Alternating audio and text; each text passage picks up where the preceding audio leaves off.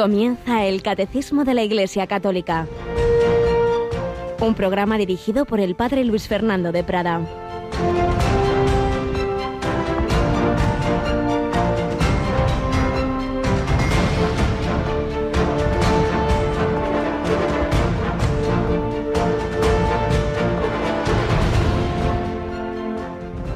Jesús les dijo, ¿por qué queréis cogerme? Traedme un denario que lo vea. Se lo trajeron y les dice, ¿de quién es esta imagen y la inscripción? Del César. Pues lo del César devolvérselo al César y lo de Dios a Dios. Y se maravillaban de él. Alabado San Jesús, María y José, muy buenos días, queridísima familia de Radio María, ya en este mes de junio, en este mes del corazón de Jesús en este mes en que ya hemos celebrado el Corpus Christi, esa presencia, esa prolongación de la encarnación del Hijo de Dios que se hizo hombre y se ha quedado entre nosotros. Yo estaré con vosotros todos los días hasta el fin del mundo, de muchas formas, diversas maneras de presencia, pero la más fuerte, decía el Papa Pablo VI, real por antonomasia, todas son presencias reales, pero con la mayor densidad, esta de la Eucaristía. Y desde esa presencia eucarística, el Señor nos sigue hablando. Y hoy el Evangelio de la Misa nos recuerda esa famosa frase, dad al César lo que es de César y a Dios lo que es de Dios, que es todo. También el César tiene que darle a Dios lo que es de Dios, naturalmente. Dios es el Señor, es el soberano de todo y de todos. Pero le hicieron la pregunta, dice el Evangelio, para cogerle. Y me ha llamado la atención el comentario que escribe el padre José Fernando Rey creo que vale la pena que lo recojamos, pues cómo profundiza. Muchas veces leemos el Evangelio y no se nos ocurre más que lo de siempre, y siempre hay algo nuevo, como por ejemplo el ver ahí a Jesús, dice este Padre, como el gran fugitivo. Jesús es la persona más resbaladiza que conozco, siempre escapa. Cuando quisieron despeñarlo, Nazaret se abrió paso entre ellos y se alejó. Cuando quisieron lapidarlo, se le escapó de las manos. Hoy pretenden atraparlo con esa pregunta comprometida y escapa de la trampa, llevando la pregunta a su terreno. Finalmente, cuando los hombres creyeron que habían atrapado a Jesús en la muerte, rompió el lazo, resucitó y escapó al cielo. Yo te diré, Jesús, ¿por qué quiero cogerte? Porque te amo y no quisiera perderte, pero también de mí escapas. Te atrapo en la sagrada hostia y en diez minutos las sagradas especies se han disuelto y me veo anhelando la siguiente comunión, como la Magdalena me dice, suéltame. De ella también escapaste, gran fugitivo. Solo mi alma te retiene temblorosa de que el pecado te haga huir. Un día llegaré donde tú estás, abrirás tus brazos y te dejarás por fin atrapar. Y entonces podré decir, encontré al amor de mi alma, lo abracé y no lo dejaré escapar. Pues sí, nuestra vida debe ser esa búsqueda constante del Señor. Señor, muéstrame tu rostro, Señor, ¿dónde estás? Jesús, te busco. Muéstranos también al Padre y nos basta. Quien me ha visto a mí, ha visto al Padre. Buscar a Cristo y dejarse abrazar por Él. Y en esta vida, pues con esos momentos que hay, se experimenta esa presencia de Dios o en la oscuridad de la fe. El Señor sabe lo que nos conviene, pero siempre sabiendo que llegará un día el cara a cara y en cualquier caso sin dudar de que en, luz o en oscuridad ese corazón está ahí latiendo de amor por cada uno de nosotros. Nos acompaña Cristina Rubio. Buenos días, Cris. Muy buenos días, Padre. Bueno, pues estamos precisamente en el mes del corazón de Jesús y si en mayo teníamos todos los días nuestro momento mariano, también lo tenemos hacia el corazón de Cristo, ¿verdad? Así es, después de las vísperas, todos los días tenemos esas oraciones del mes de junio al corazón de Jesús pues ya lo sabéis, a eso de las ocho menos cuarto de la tarde, invocamos ese corazón que tanto nos ha amado, pero la fiesta, la gran solemnidad, es este viernes y Radio María, pues como tenemos ya costumbre desde hace años, se desplaza a un sitio muy especial para el corazón de Jesús, ¿no es así? Sí, la verdad es que un sitio que ya en Radio María y todos nuestros oyentes yo creo que tienen muy presente y es ese maravilloso Cerro de los Ángeles, donde está esa preciosa imagen del Sagrado Corazón de Jesús que, bueno, pues yo creo que mira a toda España, ¿no? La verdad es que es muy bonito y ahí nos desplazamos este viernes.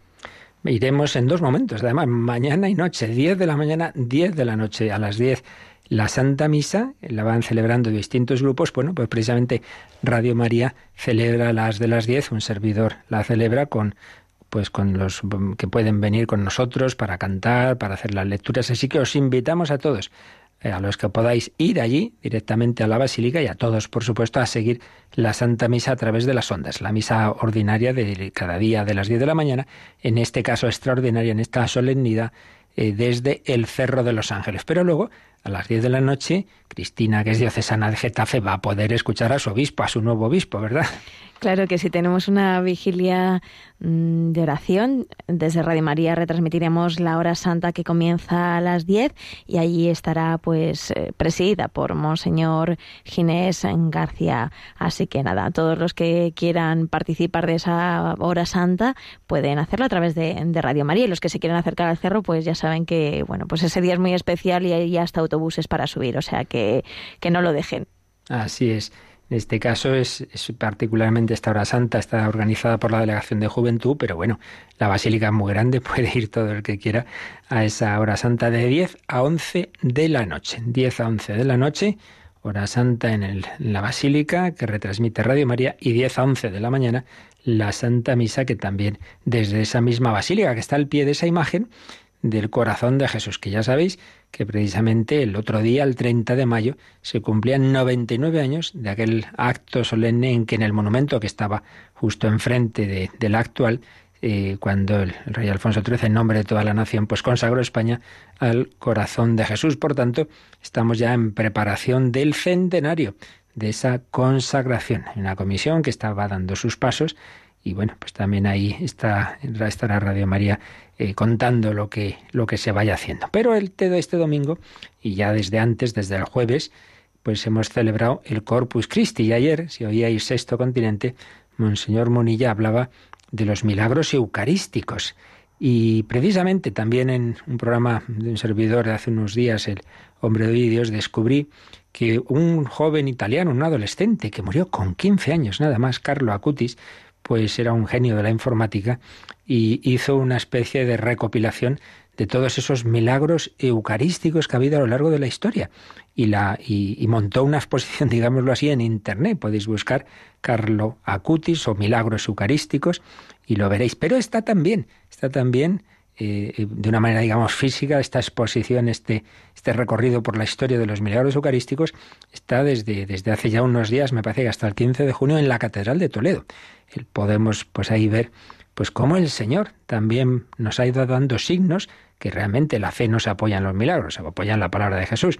Pero bueno, nunca viene mal. Si el Señor así lo hace, pues muchos milagros de esos que un sacerdote tiene dudas de fe y de repente la forma empieza a sangrar y en fin, o se convierte en, una parte, pues hay, uno ve carne allí y se analiza y resulta que es de eh, un, es de, del corazón de un hombre, además siempre con el tipo de sangre AB, un tipo de sangre mm, muy poco mm, ordinaria, muy excepcional, pero en cambio más habitual en el mundo judío y resulta que siempre el mismo tipo de sangre, que además es el mismo de la sábana santa de Turín, que además es el mismo del sudario de Oviedo, Qué, casualidad, ¿verdad? Qué casualidad. Los signos de Dios. Pues vamos hoy a nuestro primer comentario, pues ya que eh, hemos celebrado y estamos en estos días eucarísticos, vamos a hablar de este jovencito, de este adolescente italiano que ideó esa exposición, que como digo, está en la Catedral de Toledo, pero que también podéis verla eh, en, en internet, de esos milagros eucarísticos. Carlo Acutis, un adolescente del que ahora os cuento algunas cosas.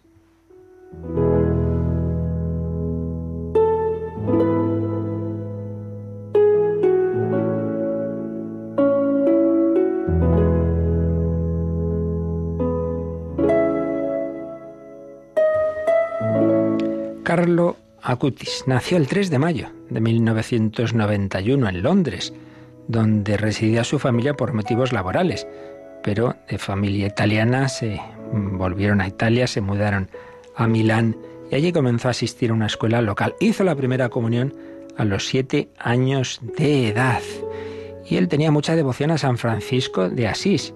De hecho, pasaba los veranos en Asís y era uno de sus santos favoritos. Bueno, pues este niño, desde esa primera comunión, desde sus siete años, todos los días iba a misa, comulgaba y siempre antes o después de la celebración eucarística se quedaba delante del sagrario para adorar al Señor realmente presente en el Santísimo Sacramento. La Virgen era su gran confidente también, tampoco dejaba de rezar todos los días el Santo Rosario, así como también rezaba la corona de la Divina Misericordia. Y por supuesto, en su vida ordinaria, en familia, en el colegio, chicos, alegre, puro, y muy generoso, muy generoso. Decía su madre, su generosidad lo llevó a interesarse por todos, desde los inmigrantes a los discapacitados, los niños, los mendigos. Estar cerca de Carlo era estar cerca de una fuente de agua fresca. Muy inteligente, estaba relacionado, perdón, estaba muy dotado para todo lo relacionado con la informática y le consideraban de hecho un genio. Y eh, creó una página web para difundir la devoción a Jesús sacramentado, dando a conocer los milagros eucarísticos que han tenido lugar en el mundo a lo largo de los siglos. Pero el Señor pues tiene esos caminos misteriosos en los que está presente la cruz y solo con 15 años de repente se le declara una leucemia fulminante. En muy poquitos días moría. Decía su madre, el heroísmo con el que afrontó su enfermedad y su muerte han convencido a muchos de que en él había algo verdaderamente especial. Cuando el doctor le preguntó si sufría mucho, Carlos respondió, bueno, doctor, hay personas que sufren más que yo. Y fijaos que bello, cuando él ve que se acerca la muerte, dirá, estoy contento de morir porque he vivido mi vida sin malgastar ni un solo minuto de ella en cosas que no le gustan a Dios. Madre mía, ya quisiéramos poder decir esto todos al, al morir. Estoy contento de morir porque no he malgastado ni un minuto de mi vida en cosas que no le gustan a Dios.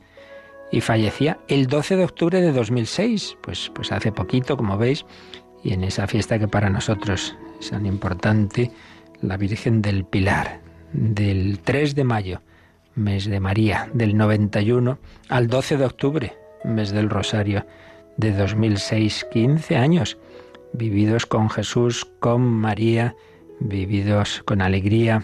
Bueno, pues en esa fama de santidad este chico hizo que a los cinco años, en 2011, la diócesis de Milán iniciara el proceso de canonización. En febrero de 2013, la Conferencia Episcopal Lombarda aprueba su causa y en noviembre de 2016 se cerró la fase diocesana del proceso de beatificación. Él había pedido ser enterrado en Asís, pues allí, allí permanecen sus restos muy cerca del lugar donde está enterrado, pues ni más ni menos que San Francisco de Asís. Mañana, si Dios quiere, diremos algo más sobre sus pensamientos, sobre su espiritualidad. Pues que vivamos también nosotros en esa cercanía a Jesús que se ha quedado con nosotros en la Eucaristía y con la intercesión de la Virgen María, que a todos quiere llevarnos hacia su Hijo.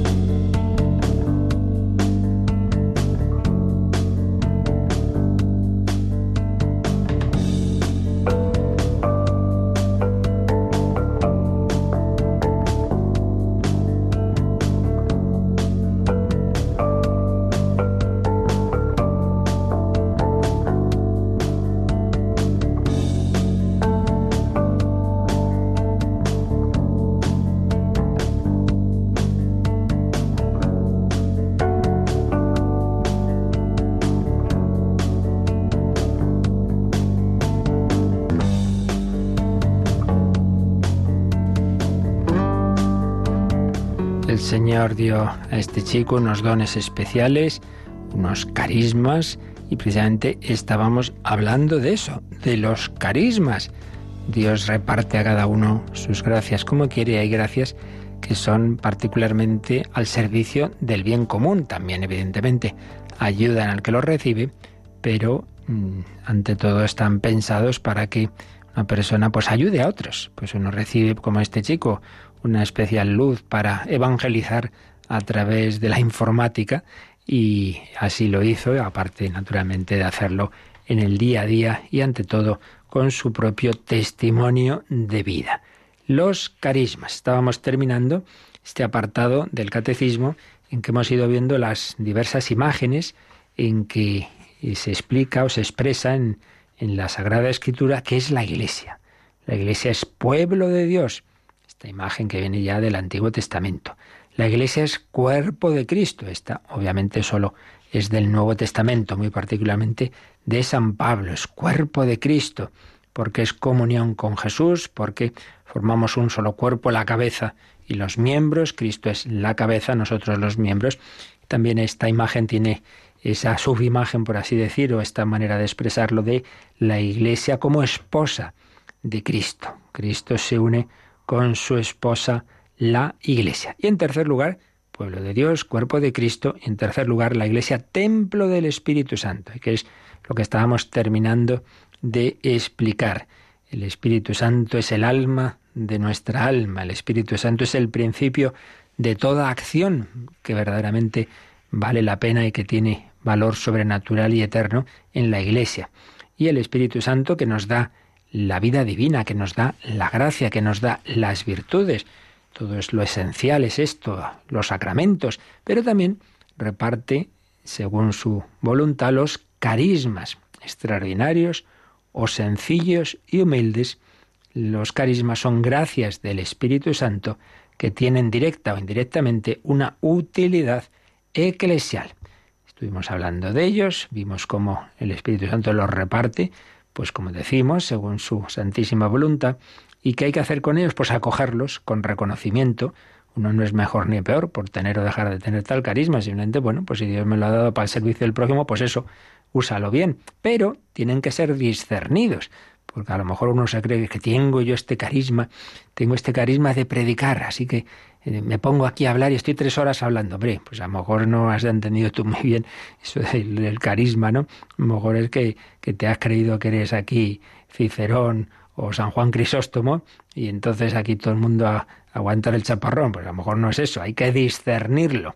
Por eso los carismas se han de, se han de acoger con reconocimiento, pero santamente discernir. ¿Quién los discierne? Pues quien tiene el carisma de discernir, que es la jerarquía de la Iglesia a nivel privado, personal. Por supuesto, un primer discernimiento es el, que uno siempre debe hacer con su confesor, con su director espiritual, pero si ya la cosa tiene una dimensión más pública, pues en último término hay que ir a, los pastores de la Iglesia, al obispo, o en su caso, el Papa, por ejemplo. Por ejemplo, cuando eh, aquella mujer mística tiene esa luz del Señor de que le pide que, que, se dirija al Papa, que se instituya la fiesta del Corpus Christi, bueno, podía ser que en efecto fuera el Señor, como era en ese caso, podía ser una alucinación, o podía ser el demonio que es muy listo, como en otras ocasiones ha ocurrido. Bueno, por eso no, esta mujer, Juliana Norwis, no dice, sí, sí, está clarísimo, me lo ha dicho Dios. Bueno, ella lo presenta y el Papa es el que dice, sí, sí, de acuerdo, y se instituye la fiesta. Lo discernió, discernió ese, ese carisma. Pues eso tenemos que hacer siempre. Y es en donde estábamos. Está sobre este punto de los carismas, que había introducido ya el número 798, pero luego hay tres números especialmente dedicados a este tema. El 799, el, 800 y el 801, que ya lo habíamos leído, lo habíamos empezado a comentar, pero nos habíamos quedado a medias. Así que, Cristina, lo retomamos ahí, el número 801 del Catecismo. Por esta razón aparece siempre necesario el discernimiento de carismas. Ningún carisma dispensa de la referencia y de la sumisión a los pastores de la Iglesia.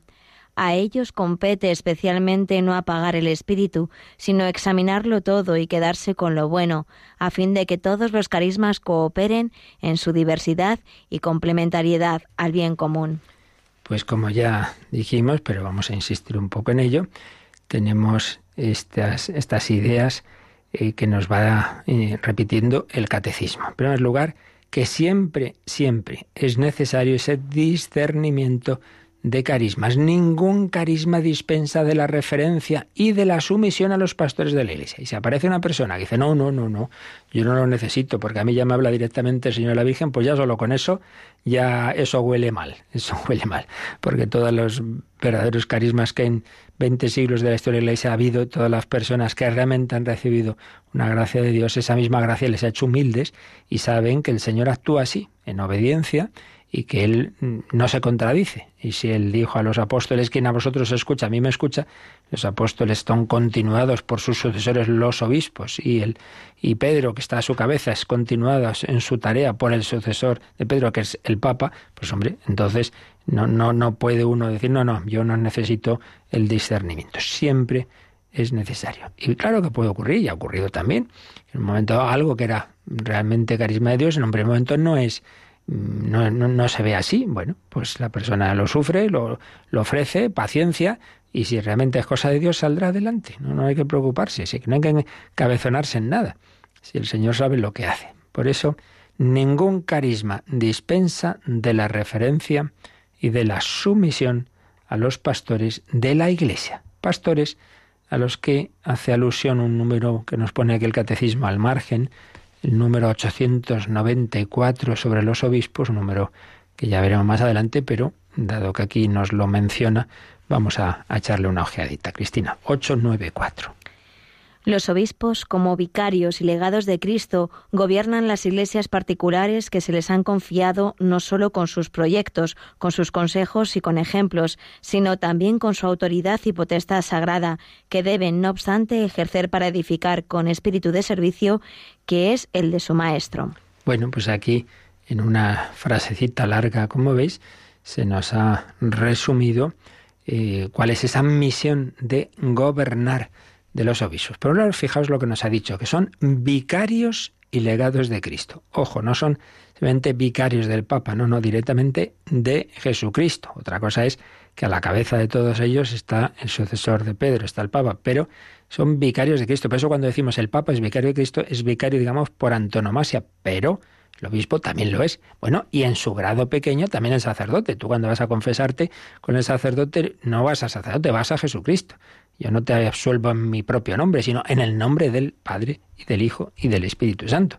En ese sentido, en mayor o menor medida y grado, todo aquel que está en la jerarquía de la Iglesia, papa, obispo, sacerdote, etcétera, eh, es vicario de Cristo.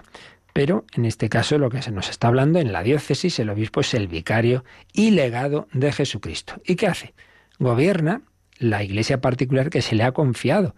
El obispo entra en el colegio episcopal, en ese sentido, tiene una misión universal, tiene que mirar al mundo entero, pero particularmente lo que en donde tiene autoridad directa es en su diócesis. Entonces, su diócesis, su iglesia particular, se le ha confiado y ahí dice que gobierna con sus proyectos, sus consejos, sus ejemplos, pero también con su autoridad y potestad sagrada. ¿Qué es eso? Bueno, pues la capacidad que viene de Cristo de obligar en conciencia. Fin, no, no, esto no es un consejito. Si me ha dicho esto, de esto como, como un mandato, pues ya está. Eso viene, viene de, de, de lo alto. Autoridad y potestad sagrada, que por supuesto dice que debe ejercer para edificar con espíritu de servicio, no así ordeno y mando porque me da a mí la gana, sino buscando el bien común. Bueno, pues entonces esta persona cree que tiene ese carisma, pues yo creo que el Señor quiere que fundemos una congregación me ha inspirado, pues yo creo que es cosa del Señor que fundemos esto. Bueno, pues las personas que han sentido eso siempre, claro, se han dirigido al obispo a ver si él así lo veía.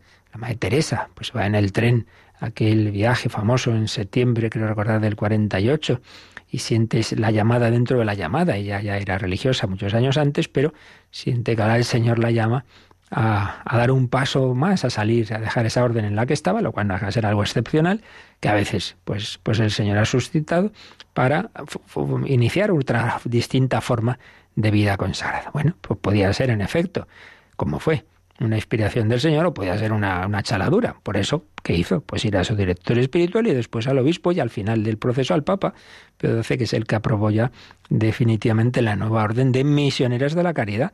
Pues no dijo, sí, sí, a mí ya me ha hablado el Señor, no tengo más que discernir con nadie. Pues no, no se le pasaba por la mente. Todo lo contrario, se resistía porque pues le se veía muy, muy, muy pobre para, para empezar ella ese camino. Y el Señor le, decía, pues por eso, por eso, si esto no es cosa tuya, es cosa mía. Así pues, humildad, referirnos siempre en espíritu de fe y de obediencia a aquel que representa a Jesucristo. A ellos, cita aquí ahora el Catecismo, a la Constitución del Vaticano II, Lumen Gentium 12. A ellos compete sobre todo no apagar el espíritu, sino examinarlo todo y quedarse con lo bueno. No apagar el Espíritu Santo, no apagar, si una persona ha recibido un don, pues no le eches ahí un jarro de agua fría, sino, mm, pues eso, discernirlo. Entonces, como digo, cita la Lumen Gentium 12, pero mm, sigue diciendo, a fin de que todos los carismas cooperen en su diversidad y complementariedad al bien común, y ahí cita a San Pablo, 1 Corintios 12, 7. Pero vamos a leer el párrafo un poco completo, en donde habla San Pablo de los carismas, en ese capítulo 12 de su primera carta a los Corintios. Dice así, a cada uno se le da la manifestación del Espíritu para el bien común, y así a uno se le da, mediante el Espíritu, palabra de sabiduría, a otro, según el mismo Espíritu, palabra de conocimiento, a este se le da en el mismo espíritu fe y a aquel en el único espíritu dones de curación. Por cierto, cuando se nos ha hablado aquí de la fe como un carisma, no es en el sentido de la fe virtud teologal que esa se da evidentemente a todo cristiano, sino una forma especial de una fe como milagrosa, ¿no? Que, es capaz de, hacer eso, milagros.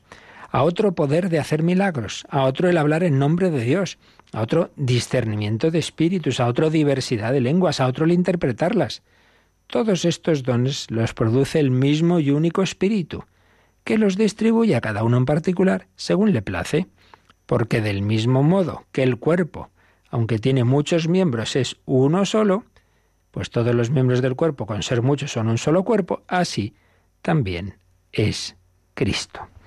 Así pues, el Espíritu Santo va repartiendo esos carismas y todos cooperan al bien común, es como una gran orquesta.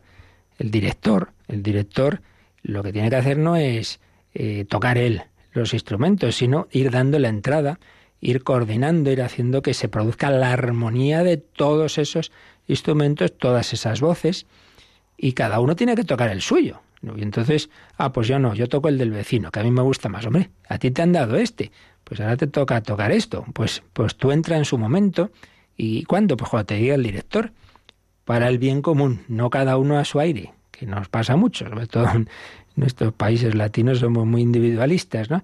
Entonces, sí, muy francotiradores. Yo hago mucho apostolado, pero el cura solito y, los de al lado, pues le cuesta eso colaborar con ellos, y en, y los laicos lo mismo, y así nos cuesta. Bueno, pues en esa gran orquesta tenemos que mm, aportar cada uno lo que el Señor nos ha dado, pero en comunión, en comunión. Por eso dice que los carismas deben cooperar en su diversidad y complementariedad al bien común, al bien común. Y es que lo importante es vivir en esa caridad. Siempre San Pablo insistirá, bueno, todo esto está muy bien, pero no nos olvidemos de que lo principal es la caridad. Eso es lo que queda para siempre. Y si uno por un carisma eh, verdadero o no verdadero, pero aunque sea verdadero, pero luego se lo cree y, y acaba cayendo en una especie de, de actuación autosuficiente y que falta la caridad con los demás, pues ya, ya se estropeado la gracia que, que, era verdadera, como era verdadera la vocación de Judas, sí, claro. Pero eso no quita que cada día hay que pedir al Señor que vivamos bien los dones que nos ha dado, que no nos ensoberbezcamos con ellos. Pues vamos a pedir al Señor ese corazón manso, humilde, vamos a mirarle a Él, vamos a mirar esa fuente de todos los carismas, esa fuente de todos los dones, que es su corazón el corazón de Dios que se ha hecho carne en Jesucristo. Si dice San Juan el verbo se hizo carne, la palabra no se quedó en una palabra lejana, sino que se hizo palabra humana en Jesucristo, también podemos decir que el amor de Dios no es una cosa así etérea, no, no, es un amor humano, es un amor que late en un corazón humano, un amor que además se ha dejado abrir el corazón, no es el simbolito de esos corazones atravesados por una flecha, sino un corazón traspasado por una lanza. Vamos a invocar a ese divino corazón.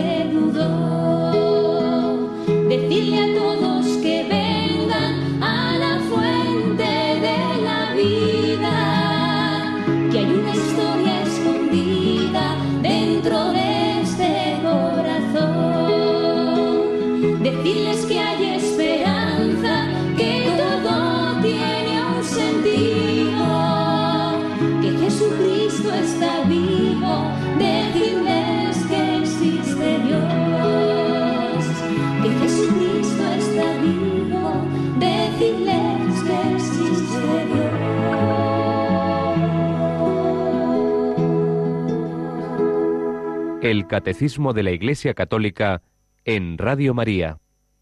Jesucristo está vivo y sigue moviendo a su iglesia y la sigue iluminando y repartiendo esos carismas.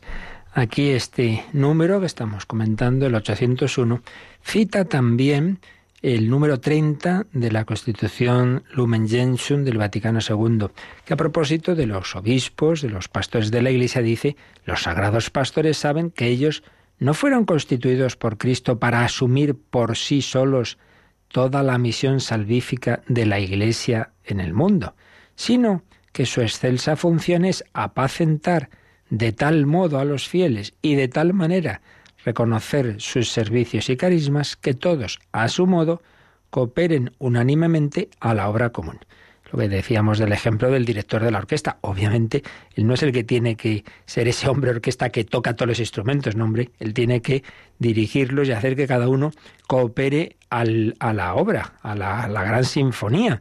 Bueno, pues el obispo es el que gobierna, el que dirige, el que impulsa, sí, sí, pero no puede hacer del todo, ni, ni, ni puede ni debe sino que el Señor va iluminando a tantas personas. ¿Qué es lo que tiene que hacer el bueno? Pues eso, discernir que en efecto eh, viene esas, esos carismas vienen del Señor y hacer que cooperen al bien común. Pero también nos cita el Catecismo un documento ya bastante posterior al, al, Vaticano II, que fue la exhortación apostólica post-sinodal Christi Fideles Laici. Sabéis que los sínodos de obispos, que normalmente son cada tres años, pues han ido tocando muchos temas y uno de los de las trilogías, digámoslo así, eh, en que, a los que se dedicó los sínodos posinodales en el pontificado de Juan Pablo II, es que hubo tres que tocaron las tres grandes vocaciones en la Iglesia. Hubo un sínodo sobre el sacerdote, los sacerdotes y, su, y la formación de los sacerdotes que dio lugar a la exhortación Pastores Davo Bobis, os daré pastores, pastores según mi corazón. Hubo un sínodo sobre la vida consagrada, fue el último de estos tres, y dio lugar a la exhortación Vita Consecrata, pues lo que es la vida religiosa y otras formas de vida consagrada. Pero entre eh, eh, antes de este de vida consagrada hubo otro sobre los laicos y ese dio lugar a una exhortación apostólica preciosa Christi Fideles Laici, que debe ser uno de los documentos que todos los laicos deberían leer y todos los que estéis sobre todo comprometidos en, en obras de parroquia o movimientos, pues hay tres o cuatro grandes documentos fundamentales. Claro, en primer lugar, Vaticano II, en concreto tiene una exhortación, un, perdón, un decreto, la Apostólica Actuositaten, que, que da los fundamentos del apostolado seglar. Pero otro de esos documentos fundamentales es este que digo, Christi Fidelis Laici. Pues bien, aquí el catecismo cita el número 24 de Christi Fideles Laici, que habla de los carismas. Y decía ahí San Juan Pablo II que estos, los carismas, pueden asumir diversas formas, sean cuanto expresiones de la absoluta libertad del Espíritu que los dona, sea como respuesta a las múltiples exigencias de la historia de la Iglesia. Claro, hay distintos carismas, en primer lugar porque Espíritu Santo, pues eso, tiene mucha más originalidad que nosotros y, ve cosas que en un momento dado incluso sorprenden en esa época y luego se ve, claro, que Dios sabe más que nosotros, no faltaría más. Entonces, con la plena libertad del Espíritu va repartiendo carismas. Pero también, cuando uno va mirando las cosas en perspectiva, entiende que son carismas que el, que el Señor ha visto que son respuesta a las situaciones históricas. Por ejemplo, mencionábamos antes, ¿no? Pues estaban los más pobres de los pobres en la India, que nadie llegaba a ellos, que había órdenes religiosas que atendían a otros sectores de la población, pero no a los que andaban ahí muriéndose por la calle. Bueno, pues el Espíritu Santo suscita ese carisma de las misioneras y luego misioneros de la caridad para esa necesidad, como antes se había suscitado otros carismas para otras necesidades. Sigue ya diciendo Juan Pablo II que tampoco hoy falta el florecimiento de diversos carismas entre los fieles laicos, hombres y mujeres.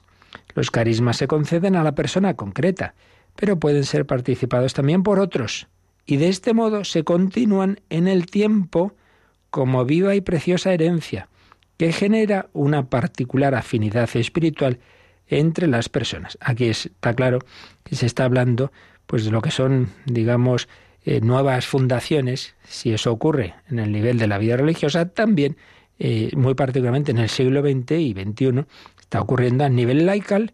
Entonces, llámanse movimientos, caminos, eh, otro tipo de instituciones, la prelatura del Opus Dei, etcétera, pues son distintos carismas que el Señor ha ido suscitando, que ha ido suscitando en, todas las vocaciones de, la Iglesia y también en el, en el mundo laical. Entonces dice que se conceden a una persona concreta. Pues Chiara Lubick eh, tiene eh, una luz del Señor a ella, pero, pero es un carisma que estaba llamado a ser participado por otros. Y entonces en torno a ella surge, surge el movimiento focolar, ¿no? Y como ese caso, pues tantos otros, ¿no? Kiko Argüello tiene una iluminación o tiene una, una luz del Señor que empieza a vivir de una determinada forma, con Carmen Fernández, Hernández, perdón, etcétera, y eso al final se convierte en el camino neocatecumenal. Y así, pues tantos y tantos casos. Los carismas se conceden a la persona concreta, pero pueden ser participados también por otros. Y de este modo se continúan en el tiempo, como viva y preciosa herencia. Claro, el verdadero carisma que da lugar a una realidad en la Iglesia, se ve que eso es así porque la cosa no estaba centrada simplemente en el fundador, porque si es así, desaparece el fundador y se acabó.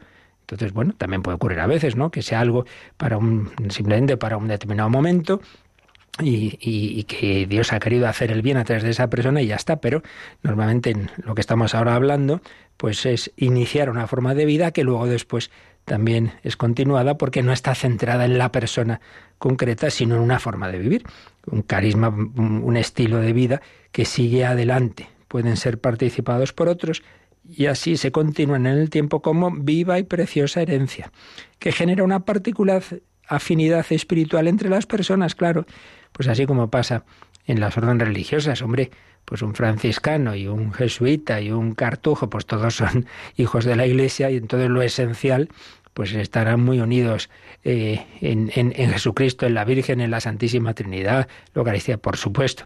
Pero luego es indudable que en el día a día, pues claro, eh, es distinta, muy distinta a veces la forma de vida, el, el, estilillo, digámoslo así, de unos y de otros. Entonces la afinidad espiritual se da en los que han sido han recibido ese tipo de llamadas, pues en esa en, con sus hermanos de, de orden, etcétera. Pues análogamente en, en, los, en los movimientos laicales, en realidades de este tipo, pues es volvemos a lo mismo. Lo esencial siempre tiene que ser lo mismo. Por eso es tan importante la cooperación y la unidad. Pero es indudable que, que, es distinto el aire de familia, como pasa en, en, en el mundo eh, secular y civil. Pues pues eh, en una nación pues puede haber y hay, por ejemplo en España, pues muchas diferencias también de, de, de costumbres, de, de, estilo, de lenguas incluso, que, que no tienen por qué ni deben romper la unidad, sino cooperar en su diversidad a la unidad superior. Por lo menos en la Iglesia está muy claro que eso es así. Entonces los verdaderos carismas ayudan a vivir desde lo particular, a vivir lo común mejor y a colaborar con los demás mejor. Por eso, si uno vive su carisma en plan exclusivista, pues entonces ya, de nuevo, lo que en sí mismo es bueno, pues ya lo hemos estropeado. Y esto pasa mucho pasa, por ejemplo, de una manera particular y, es comprensible. En aquel que a lo mejor pues, se ha convertido a través de un determinado carisma, un determinado estilo, una determinada metodología, entonces le parece que eso tiene que ser lo de todos, para todos, y todo el mundo tiene que hacer lo mismo que yo y venir donde yo. Y pero si yo ya tengo mi grupo, no, no, pero vente al mío porque es el mejor. Entonces ya, cuando ya caemos en eso, pues ya nos está engañando ahí el mal espíritu. Porque lo que para ti ha sido el camino que a ti Dios te ha dado y que debes, por supuesto, acoger, valorar, agradecer, proponer, pero nunca como si fuera lo mejor. Porque no es lo mejor, es lo mejor para ti.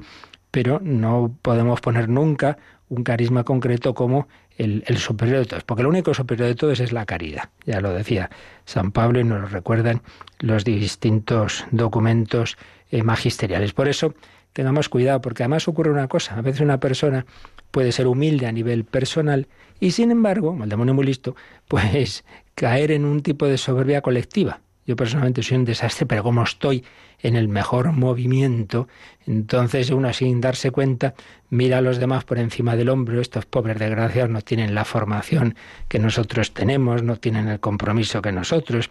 Y luego cada uno, pues claro, a lo mejor unos se ven superiores porque rezan más, otros porque no, nosotros somos los comprometidos con los pobres, mientras que estos otros burgueses. Entonces, claro, ya desde ese tipo de planteamientos, pues al final, al final lo que era un don de Dios, pues lo, estropeamos. Pues como, repito, toda, toda gracia y toda vocación y toda luz del Señor, pues la podemos estropear, como pasó pues entre los seguidores del propio Jesús y entre sus doce apóstoles.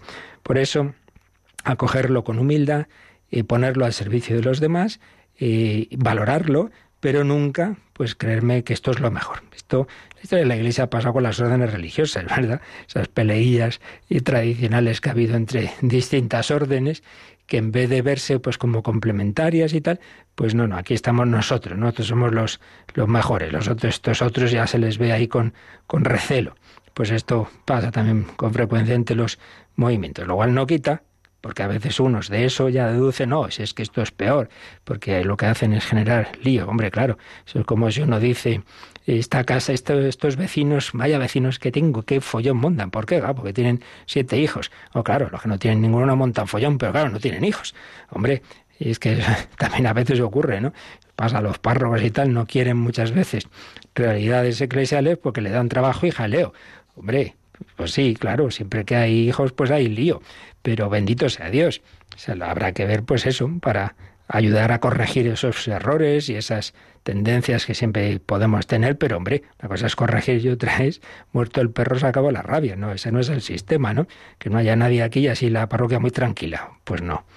Los dones, sigue diciendo eh, Cristi Fideles Laici, que esos dones del Espíritu Santo exigen, según la lógica de la originaria donación de la que proceden, que cuantos los han recibido los ejerzan para el crecimiento de toda la Iglesia. Pues lo mismo, ¿no? Entonces tú tienes esta luz, esta, esta gracia, este dado, este carisma, pero no simplemente aquí nosotros para, para nosotros formarnos muy bien y allá los demás. No, hombre, no. Colabora en lo que te pide el párroco, el obispo, el capellán de universidad. Yo esto lo he vivido mucho mis bastantes años de capellán universitario, lo comentábamos los capellanes, lamentablemente muchas veces veíamos que había jóvenes que iban a estudiar, que pertenecían a distintas realidades eclesiales, pero bien calladitos, ni pío, que no se entere el capellán, no sea que nos pida algo, hombre. Y por eso, como bien decía uno, dice, aquí muchos son de la secreta, son de la secreta. Y eso hace sufrir muchas veces a otras personas, porque, como le oía yo hace poco a un profesor universitario, una vez una chica le, vino llorando, pero, pero, profesor, si es que soy, eh, estoy la única que cree en mi clase, todos son ateos. Y el profesor sabía que no era verdad, que en su clase había gente de movimientos, de realidades eclesiales, pero callados como muertos. Siempre que salía el tema, ni pío. Hombre, hay que dar testimonio de la fe. Y para eso hay también unos capellanes en la universidad. Preséntate, mire, yo estoy en tal grupo, no, o sea, no, no, no se trata de que ahora me metan en otro grupo, pero por lo menos presentarte y si necesitan algo y si se organiza alguna cosa, cuente conmigo. Bueno, pues muchas veces no lo hacemos así y no, no, no se pone uno y un movimiento al servicio de, de, la pastoral de una universidad o de lo que sea, ¿no? Ahora hablo de eso porque lo he vivido más de cerca. Finalmente, sigue diciendo este número 24 de Cristi Fideles Laici, los carismas han de ser acogidos con gratitud, ya lo hemos dicho, tanto por parte de quien los recibe como por parte de todos en la Iglesia, pues son una singular riqueza de gracia para la vitalidad apostólica y para la santidad del entero cuerpo de Cristo, con tal de que sean dones que verdaderamente provengan del Espíritu y sean ejercidos en plena conformidad con los auténticos impulsos del Espíritu, siempre lo mismo. Por eso es necesario el discernimiento de los carismas. La acción del Espíritu Santo, que sopla donde quiere, no siempre es fácil de reconocer y de acoger. Sabemos que Dios actúa en todos los fieles cristianos y somos conscientes de los beneficios que provienen de, Él, tanto para los individuos como para toda la comunidad cristiana. Sin embargo, decían los padres de aquel sínodo, somos también conscientes de la potencia del pecado y de sus esfuerzos tendentes a turbar y confundir la vida de los fieles y de la comunidad. Es decir, sí son dones del Señor, pero, como ya hemos repetido varias veces, dones que recibimos los hombres y somos pecadores que somos soberbios y autosuficientes y vamos a lo nuestro, nos cuesta colaborar y por eso hay que unir las dos cosas. Por un lado, no, no excluir ni, ni menospreciar esos dones que Dios da y si los da son para algo, pero tampoco mm, no, no, dejar de ser conscientes de que como somos, los recibimos hombres limitados y pecadores, eh, también las cosas buenas las podemos estropear y las podemos usar no como Dios ha querido para el servicio del bien común en la Iglesia, sino para mí, mi interés o para que quede bien mi grupo, de ser protagonistas o que sé, yo que sepa qué, pero no desde luego para lo que Dios ha querido, que es para llevar el Evangelio a los demás. En fin, con esto creo que son suficientes pinceladas sobre este tema tan, tan importante en la Iglesia de siempre y desde luego de hoy, de los carismas y su necesario discernimiento. Con eso terminamos este apartado de los carismas y en general todo este apartado sobre las imágenes de la Iglesia. La Iglesia pueblo de Dios, la Iglesia cuerpo de Cristo, la Iglesia templo del Espíritu Santo. Entonces, mañana ya, si Dios quiere, eh, haremos un resumen, por un lado, pues viendo cómo se presenta la Iglesia en la Lumen Gentium, una visión de conjunto de lo que hemos ido viendo en distintos apartados y luego ya pues fijándonos en los números de resumen del propio catecismo. Sabéis que cada acaba un apartado, pues viene un resumencito en letra cursiva, eh, muy brevecito, de, lo que ha explicado antes con, con más detalle, aquí a partir del 802, y también tenemos la costumbre de ver cómo eso mismo lo explica con un lenguaje más juvenil el Yucat. Así que los que os tomáis esto, esta formación más en serio y tenéis esa posibilidad, pues si podéis leeros ya de antemano estos números del resumen a partir del 802 y en el Yucat a partir del 125. Pues nada, lo dejamos aquí, invocamos al Espíritu Santo, el verdadero dadón, dador, perdón, de todos los dones, de todos los carismas, y también si queréis alguna consulta de este u otros temas, pues ahora nos recuerdan cómo la podéis hacer.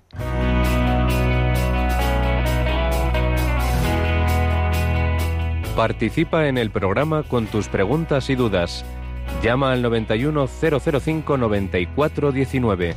91005 9419. También puedes escribir un mail a catecismo arroba radiomaria.es. Catecismo arroba radiomaria.es.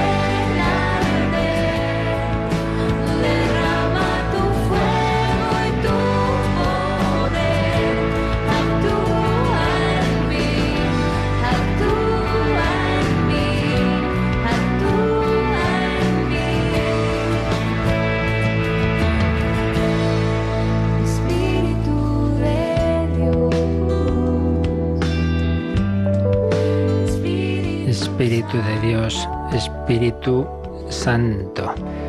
Nos pregunta Antonio que ha descubierto en una página web la oración famosa San Miguel Arcángel, aquella oración que mandó el Papa León XIII, que se rezaba al acabar la Santa Misa, luego ya en, el nuevo ritual posterior al Vaticano II se quitó de que se rezara en ese momento, pero dice, bueno, y si yo la rezo para mí en mi casa después de las misas, ¿tiene buen efecto?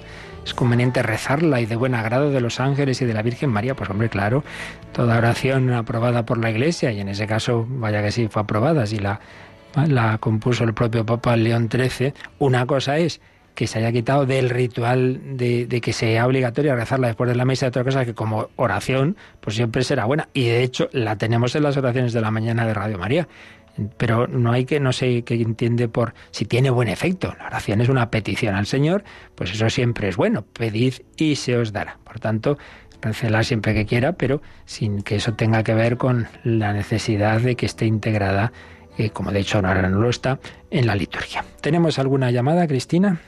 Sí, nos hacen dos preguntas. La primera es de Susana desde Navarra y dice que tiene una medalla de su madre que por un lado tiene la imagen del Sagrado Corazón de Jesús y por la otra la Virgen del Carmen.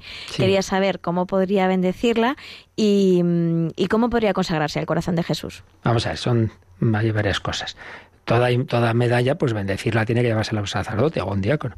Entonces, simplemente, pues eso, bendecirla, eso ya el sacerdote sabe cómo hacerlo. Lo que pasa es que si tiene por un lado el corazón de Jesús por otro la Virgen del Carmen, entonces es lo que se llama la medalla escapularia, es decir, que equivale a llevar el escapulario del Carmen siempre que primero se haya impuesto el escapulario del Carmen. Por tanto, si lo que quiere decir simplemente es bendecir una medalla, pues eso, la bendigan como cualquier otro objeto, ¿verdad?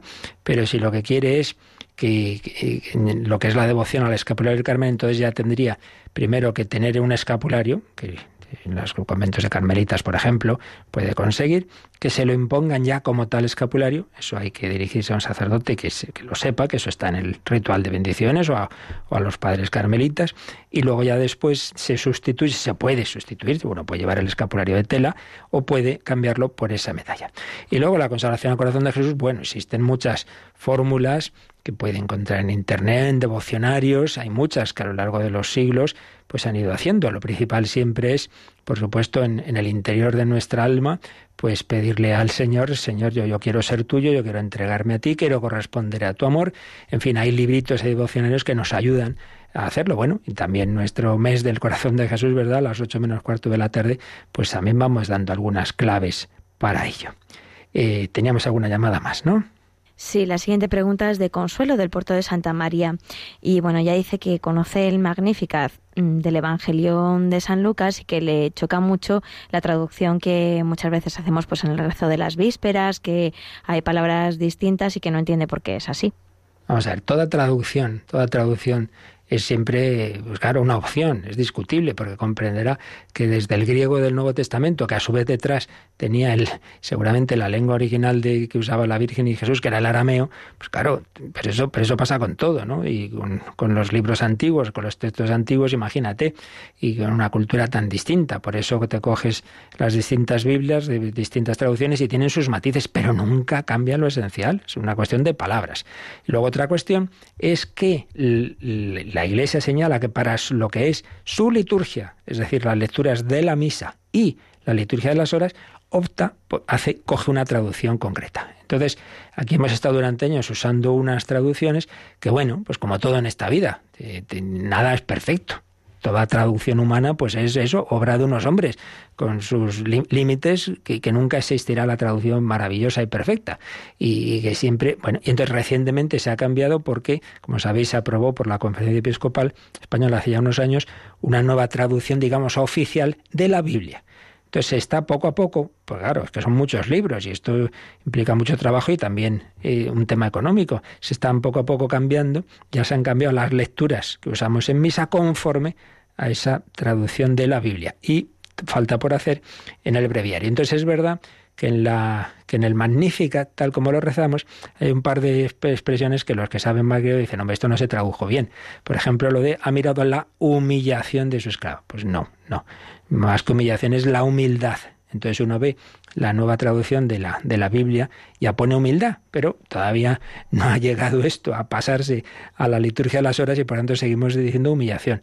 O porque el poderoso ha hecho obras grandes por mí, más que por mí es en mí según nos dicen. Bueno, pues esto llegará, pero de momento tenemos que, eh, lo que hemos dicho antes, vivir en la unidad. Entonces, mientras no se cambie esa traducción oficial, pues hagámoslo así.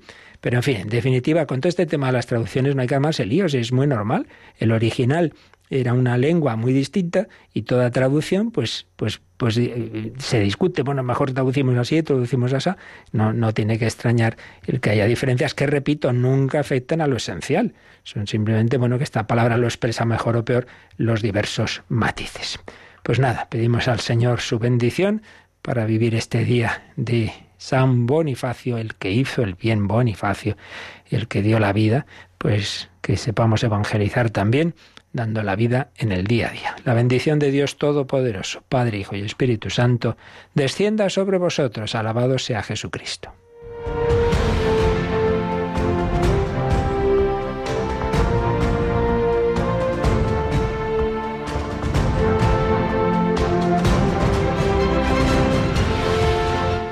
Han escuchado en Radio María el Catecismo de la Iglesia Católica un programa dirigido por el padre Luis Fernando de Prada.